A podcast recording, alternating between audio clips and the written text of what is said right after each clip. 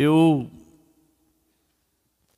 quero falar de uma passagem muito conhecida e que está registrada no livro de Lucas, no capítulo de número 8.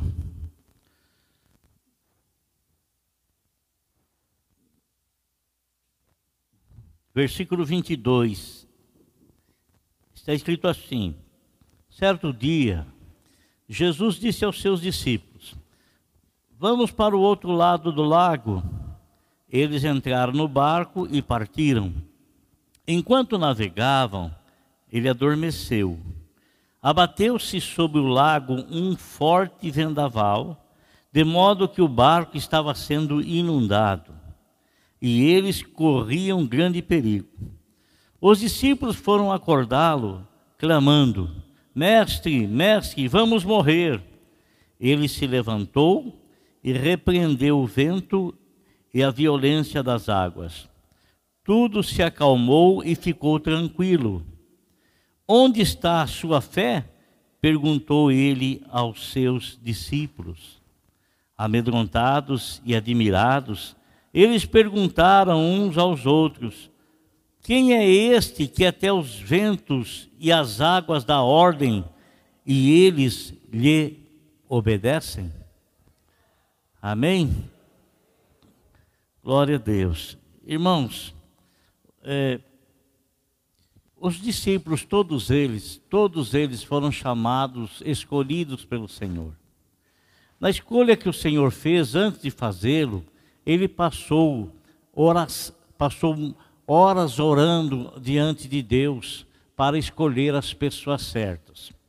Essas pessoas que foram escolhidas, esses doze, nenhum deles, hum, vemos na Bíblia Sagrada, que apresentavam alguma doença, alguma enfermidade, algo que o Senhor operou na vida deles de maneira extraordinária e eles então se converteram devido àquela situação. Não existe nenhum deles, nem mesmo os que foram chamados depois, como foi o caso de Matias, que ocupou o lugar de Judas Iscariotes, que traiu Jesus, e posteriormente a ele Paulo, Paulo também, ele não tinha nenhuma, nenhuma doença aparente, nenhuma enfermidade. Assim também aconteceu com Lucas, o médico amado que, escreveu esse evangelho que nós vemos aqui, esta passagem. Assim também aconteceu com Timóteo, assim aconteceu com Tito.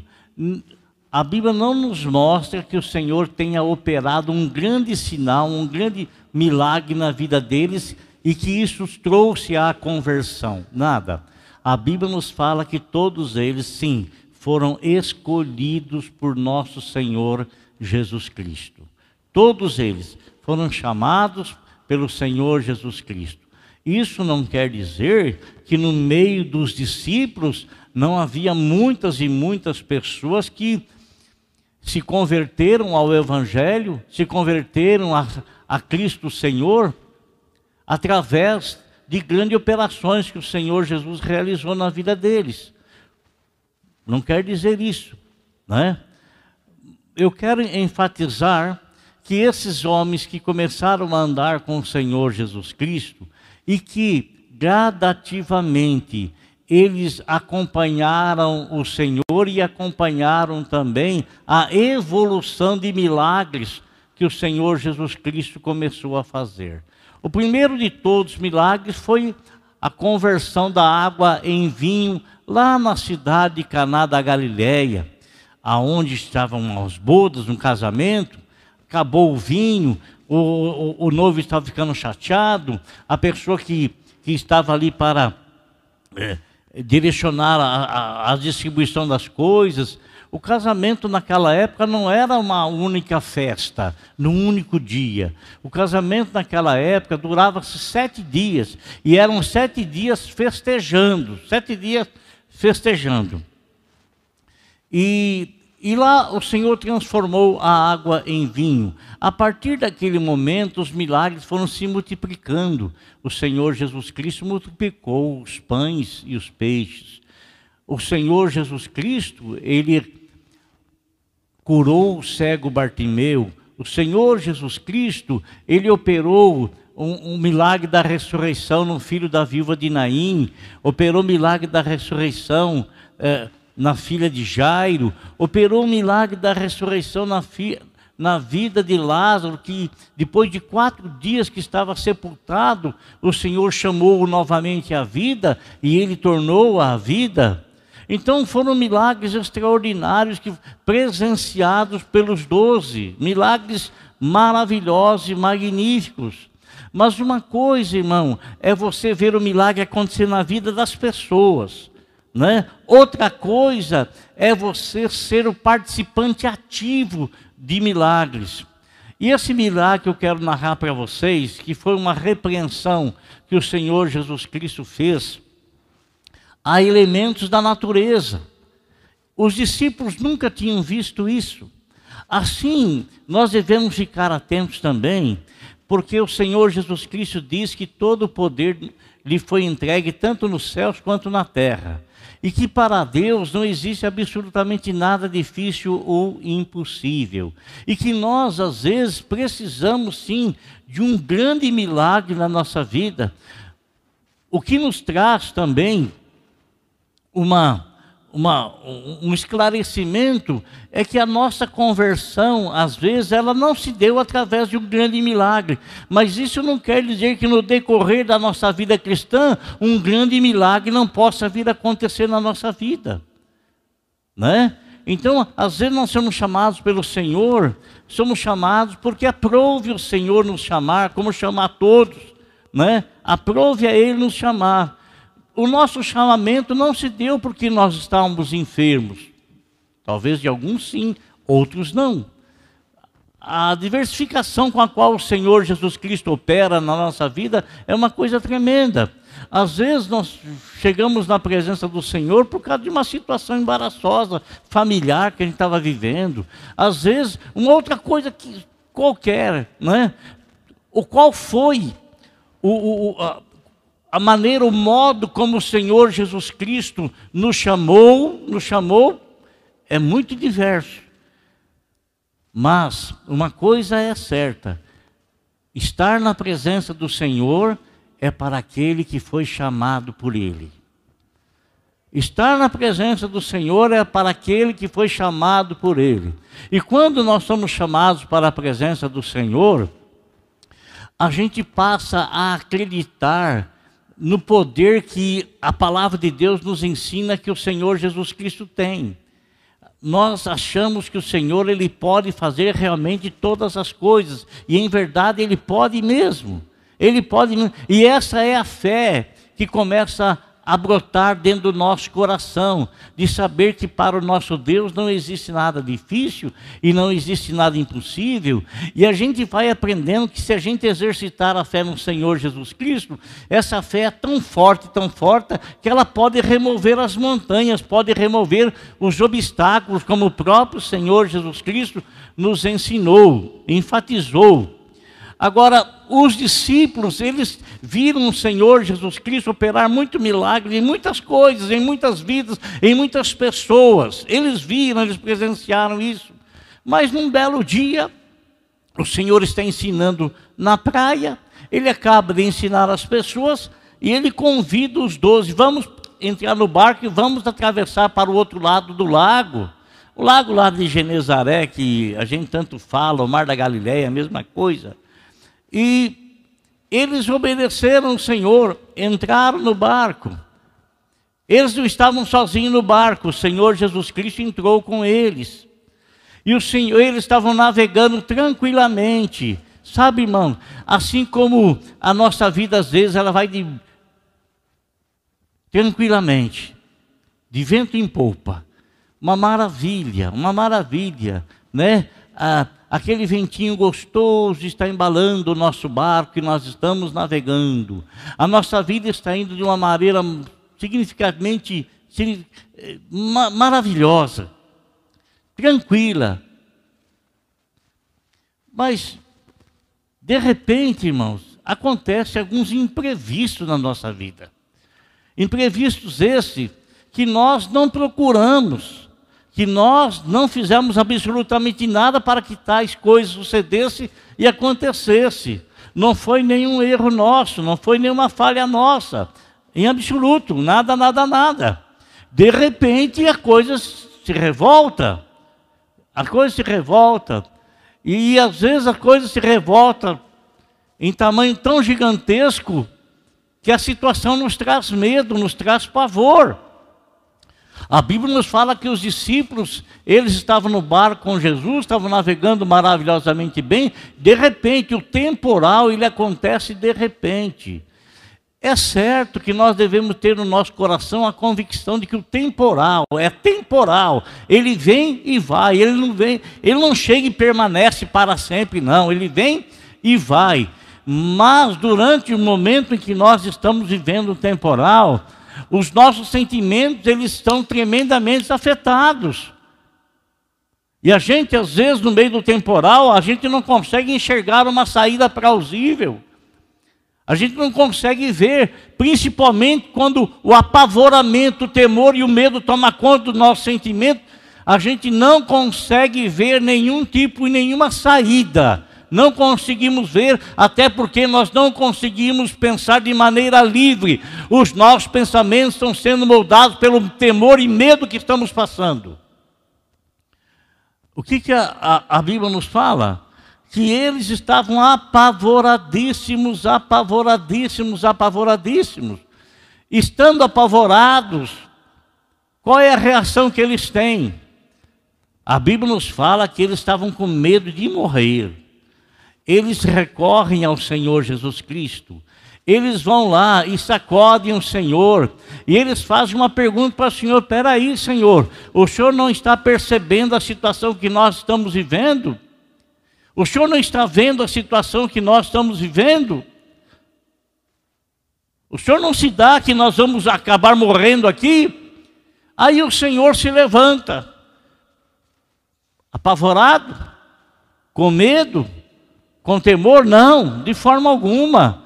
Tranquilamente, seguro, seguro de si, seguro da autoridade que ele possuía, sabendo o que é que estava por trás daquele temporal tremendo, sabendo o que estava acontecendo, o que, que ele faz. A Bíblia nos fala que ele repreende o vento, ele repreende o mar. E, e da, na sua repreensão, houve a quietude, tanto do mar quanto do vento. E houve tranquilidade. Agora preste atenção, irmão, uma coisa que me chamou a atenção. Olha que o Senhor Jesus Cristo fala para eles. Eu vou ler para você. O Senhor diz assim para eles: Onde está a sua fé? Ué? Não é uma pergunta estranha? Aonde está a sua fé? Aonde está a sua fé é a quem você recorre. E a quem você recorre, você está declarando em quem está a sua fé. Se eu estivesse lá e se o Senhor perguntasse aonde está a sua fé, eu ia dizer para ele assim: Senhor, a minha fé está em ti, por isso que eu te chamei. Não é não? Onde é que está a sua fé? A minha fé está no Senhor. É por isso que eu te chamei. A minha fé está em ti, por isso que eu fui lá e te acordei. A minha fé está depositada no Senhor. Aonde é que nós devemos depositar a nossa fé? Aonde, irmão, que nós devemos depositar a nossa fé? Não é na pessoa dele? Não é na pessoa dele? E por que que ele pergunta Onde é que está a sua fé? Por que, que ele questiona os discípulos? Aonde está a sua fé? E eu quero falar a, a alto e bom som. A minha fé está no Senhor Jesus Cristo. A nossa fé, ela está no Senhor Jesus Cristo. Aqueles doze homens, meus irmãos, aqueles doze homens, doze homens, eles foram chamar o Senhor porque eles estavam apavorados. Ou você acha que eles iriam ter autoridade para ordenar o vento e o mar? Eles nunca viram nem mesmo o Senhor Jesus Cristo com a autoridade que ele tinha. Eles nunca viram o Senhor Jesus Cristo ordenar o vento, ordenar o mar, ordenar a natureza. Eles nunca tinham visto. E como eles poderiam se apoderar de um poder tal? Ou de exercer uma fé tamanha de repreender o vento repreender o mar? De jeito nenhum. De jeito nenhum. A fé deles não estava direcionada em pessoa errada, em lugar errado, em coisa errada. A fé deles estava direcionada àqueles que eles chamaram para ajudar, a que chamaram para socorrê-los. A fé deles estava depositada no Senhor Jesus Cristo. É por isso que eles recorreram ao Senhor. E é ao Senhor que a nossa fé tem que ser depositada, e é ao Senhor que nós devemos recorrer sempre. Sempre. Amém, meus irmãos? Glória a Deus. Então, quando o Senhor pergunta para eles: onde está a sua fé? Eu digo: a minha fé está em ti. Aonde está a tua fé? Eu digo, a minha fé está na tua pessoa. Quando o vento sobe ao contrário na minha vida e quando o vento sobe ao contrário na tua vida, a quem é que você recorre? Você recorre àquele a quem você depositou a sua fé e a sua confiança. Não é isso, irmãos? Não é isso que a gente faz? Então ele pergunta para eles: Onde está a sua fé? perguntou ele aos seus discípulos. A Bíblia nos diz aqui que eles estavam amedrontados, amedrontados, amedrontados pela situação que havia, havia enfrentado e amedrontado por ver o poder com qual o Senhor repreendeu o vento e repreendeu o mar. Ele diz assim, ó, amedrontados e admirados eles começaram a perguntar um para o outro: escuta aqui, quem é este aí? Que até os ventos e as águas dá ordem e eles lhe obedecem? Irmão, guarda uma coisa no teu coração. O nosso Salvador, aquele a quem, aquele que nos chamou para depositar fé nele, para depositar confiança nele, ele é aquele que tem autoridade de piscar de olhos, modificar toda e qualquer situação. Por isso, em meio às tempestades e trovoadas da vida, em meio a rajadas aí, a, rajadas de relâmpagos, em meio a tantas e tantas situações contrárias, guarda sempre uma coisa: o teu Senhor, o meu Senhor, Ele tem poder de não piscar de olhos de olhos transformar toda e qualquer situação. Toda e qualquer situação. Toda e qualquer situação. Por isso, eu não vou dizer para você, para você não ter medo. Porque quem, quem deve dizer isso é aquele que tem poder sobre todas as coisas, porque até eu, eu também tenho medo. Eu também tenho medo de situações. E quando ele fala, não temas, é porque ele não teme, porque o poder dele e a pessoa dele está acima de tudo e acima de todos. Mas quando eu tenho temor, eu me refugio nele. Quando eu sinto medo, eu falo com ele. Quando estou em situações contrárias, eu levo isso diante da pessoa dele. E ele nunca deixou de me ajudar. E ele nunca vai deixar de te ajudar. E aí nós vamos ficar admirados e perguntar: nossa, eu não sabia que em tão pouco tempo, tão rapidamente, ele poderia mudar e transformar a situação. Glória a Deus. Feche seus olhos em nome de Jesus.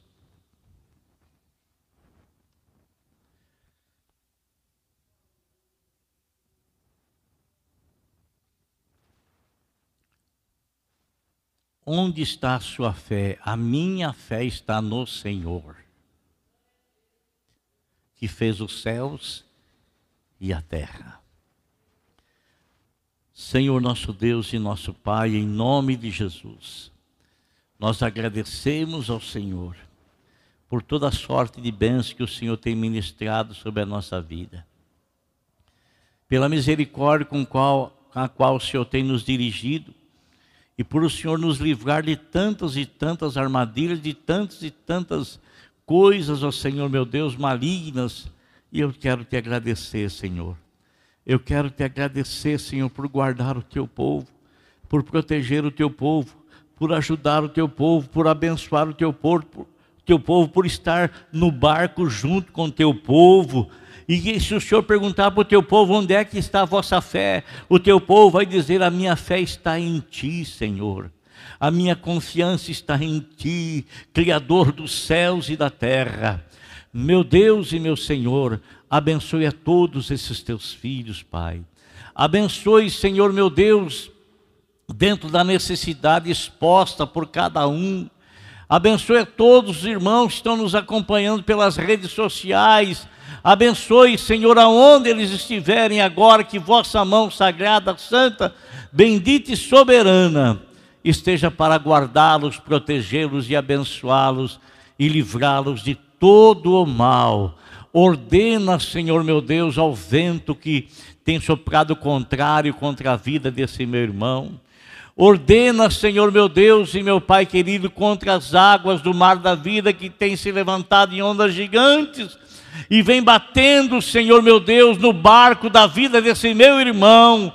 E em nome de Jesus, Senhor, transmite a ele a tua bênção, transmite a ele a tua graça, a tua misericórdia e o teu poder e o teu livramento para a honra e para a glória do vosso santo, soberano e eterno nome.